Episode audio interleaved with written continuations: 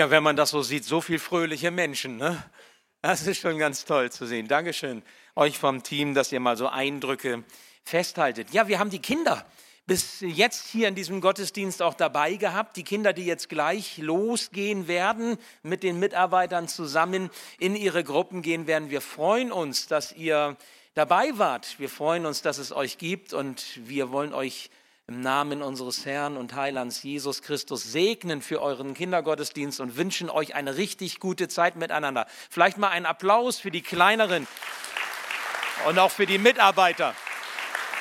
Okay, also, wir wünschen euch eine gute Zeit. Macht euch auf. Sonst heißt es, Schröder predigt so lange nachher.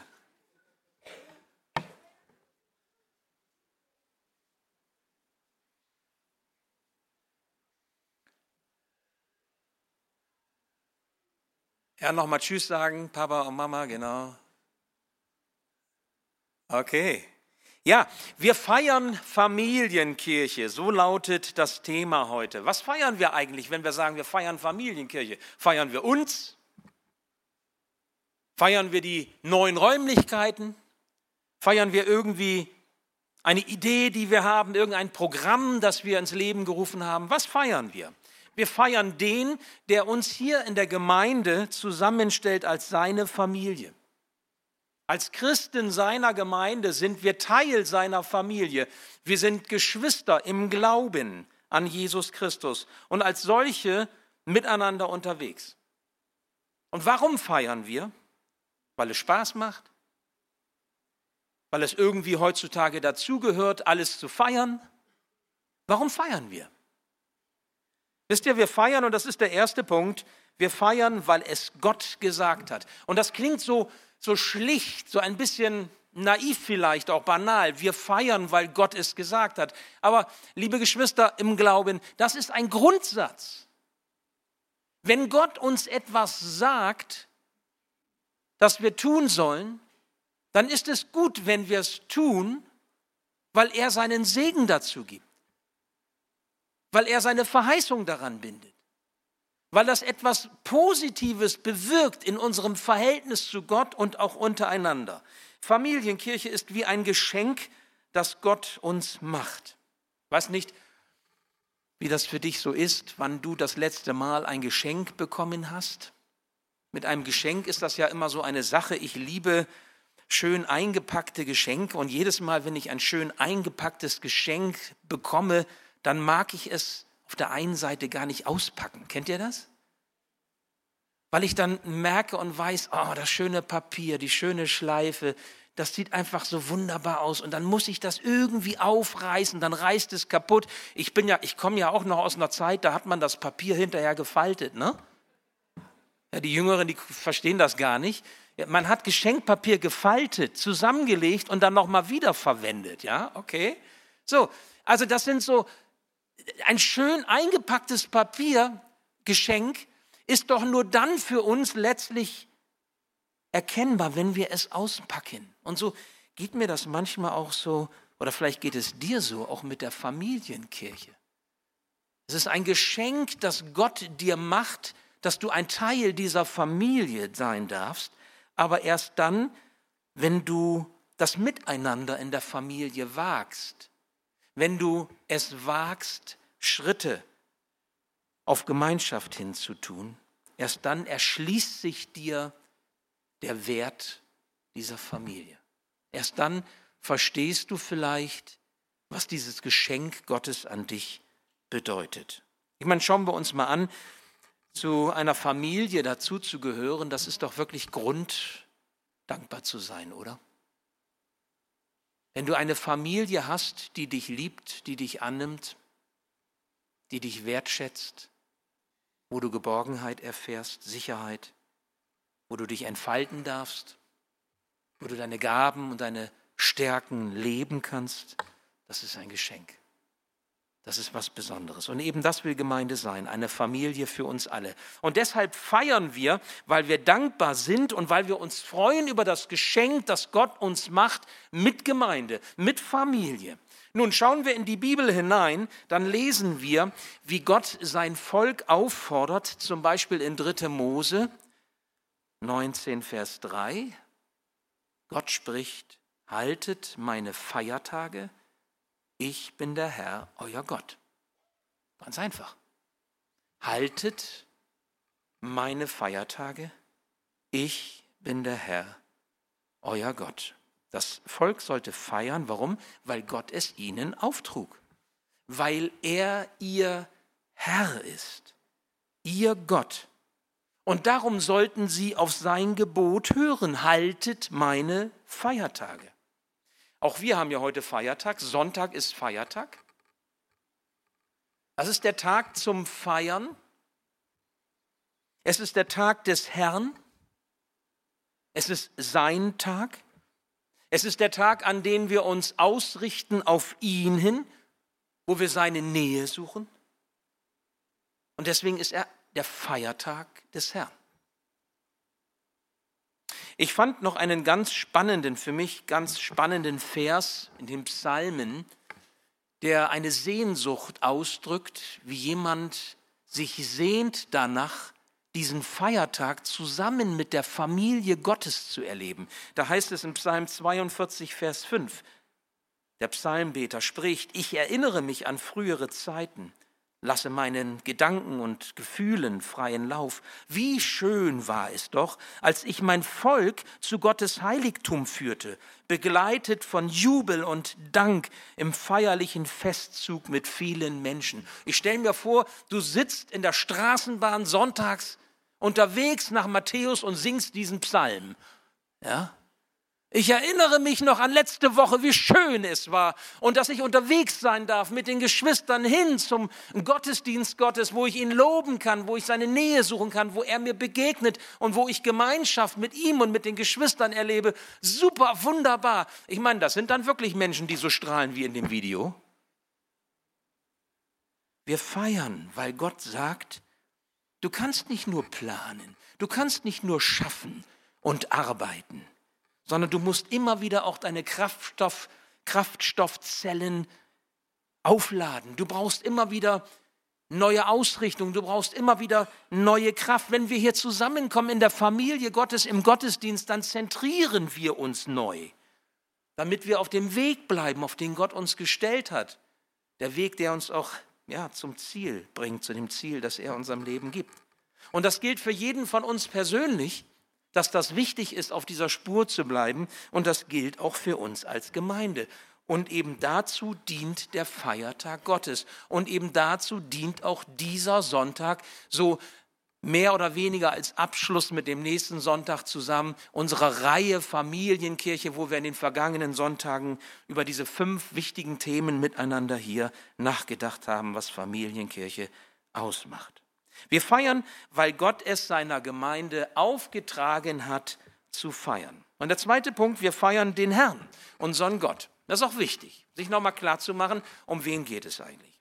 Schauen wir in die Bibel hinein, dann erkennen wir sehr schnell, dass Gottes Volk feiern sollte. Warum? Um sich zu erinnern an die großen Taten Gottes. Wenn ihr die biblischen Texte euch anschaut, wo es darum geht, was Gott getan hat in der Vergangenheit und was das bedeutet für die Gegenwart und was das bedeutet für die Zukunft, dann findet ihr immer wieder Aussagen wie diese. Sagt es euren Kindern, Sagt es euren Enkeln, sagt es euren Urenkeln, sagt es der Gemeinde, sagt es den anderen, sagt es den Jungen und sagt es den Alten, was ich unter euch gewirkt habe. Und vergesst es niemals und erinnert euch immer wieder daran, was ich getan habe. Denn ich bin der Herr, euer Gott. Und so feierten sie. Sie feierten den Herrn. Wenn sie zusammenkamen zu den Wallfahrtsfesten, wenn sie nach Jerusalem zum Beispiel gingen, in den Tempel und zusammen waren, haben sie den Herrn gefeiert und haben sich erinnert an das, was Gott getan hat in ihrem Volk, in ihrer Geschichte, in ihrem Leben. Aber auch die Einzelnen haben es getan. Wenn sie zusammenkamen in den Familien und haben zum Beispiel das Passafest gefeiert, dann haben sie sich das erinnert. Das hat Gott in unserer Familie getan. Ja, und das hat Gott auch im Volk getan. Beim Passa, wie er das Volk Israel errettet hat aus der Knechtschaft Ägyptens und auf wunderbare Weise geführt hat bis ins verheißene Land. Groß ist Gott, herrlich ist Gott. Ihm allein gebührt die Ehre, ihm allein gebührt die Anbetung. Und so hat es auch die neutestamentliche Gemeinde gemacht. Wir haben es am vergangenen Sonntag gehört. Wenn sie zusammenkamen als Christen in Jerusalem, dann sind sie auf dem Tempelgelände zusammengekommen und haben Gottesdienst gefeiert, haben Gott gelobt, egal wo sie herkamen, egal ob sie jung oder alt waren. Sie haben zusammengestanden und Gott die Ehre gegeben und sich erinnert, was Gott für große Taten unter ihnen getan hat. Wisst ihr, Familienkirche, wir feiern den Herrn, unseren Gott, und wir geben ihm die Ehre. Denn er allein verdient unser Lob, er allein verdient die Anbetung. Was wir als Matthäusgemeinde sind, was wir als Matthäusgemeinde haben, an geistlichem Schatz, an Begabungen, an Segen, an Reichtum, an geistlichen Dingen oder auch an schön funktionalen Räumen, das verdanken wir alles ihm.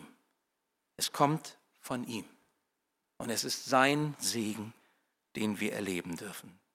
Wisst ihr, und auf diesem Hintergrund bedeutet Familienkirche, dass wir einander helfen, nicht zu vergessen, was Gott tut. Das ist wichtig. Denn wenn ich mal schaue, wie das bei mir so ist, wenn ich mal schaue, wie das so bei denen ist, die sich mir auch ein Stück anvertrauen, vielleicht in der Seelsorge, dann ist es doch so, dass wir ganz schnell bei unseren Schwierigkeiten sind. Ganz schnell bei unseren Herausforderungen ganz schnell bei dem sind, wo wir vielleicht zum Bitten kommen, aber nicht unbedingt zum Danken. Herr, bitte mach, Herr, bitte hilf. Kannst du nicht da noch zulegen? Geht es nicht noch da? Und das hier ist schwierig. Und wisst ihr, das zu sehen ist eine natürliche Gabe. Zu sehen, was nicht in Ordnung ist bei uns und auch bei anderen, ist eine natürliche Gabe, keine geistliche. Aber zu sehen, wo wir Gott dankbar sein können, das müssen wir lernen. Wo wir, wofür wir ihn loben können, seiner selbst willen preisen können, ehren können, anbeten können, weil er ist, was er ist. Das müssen wir lernen. Wir vergessen unseren Herrn, der hinter und über allem steht, und auf ihn wollen wir schauen und ihm wollen wir vertrauen. Und das Volk Israel hatte dieses Vertrauen genauso nötig bei seinen Herausforderungen, wie wir es nötig haben bei unseren Herausforderungen. Jeder persönlich, bei all dem, was er zu tragen hat und sie zu tragen hat an Paketen, aber auch als Gemeinde. Und wisst ihr was? In der Gemeinschaft seiner Familie gelingt es viel leichter, dass wir einander Ermutigung sind, zu vertrauen. Wenn du jemanden sagt, hast neben dir, der sagt, ich gehe mit dir, ich lasse dich nicht allein, ich bin an deiner Seite und ich helfe dir, dass du an Gott dranbleibst, dass du an Gott festhältst. Das ist eine Ermutigung. Und das sollen wir sein, miteinander.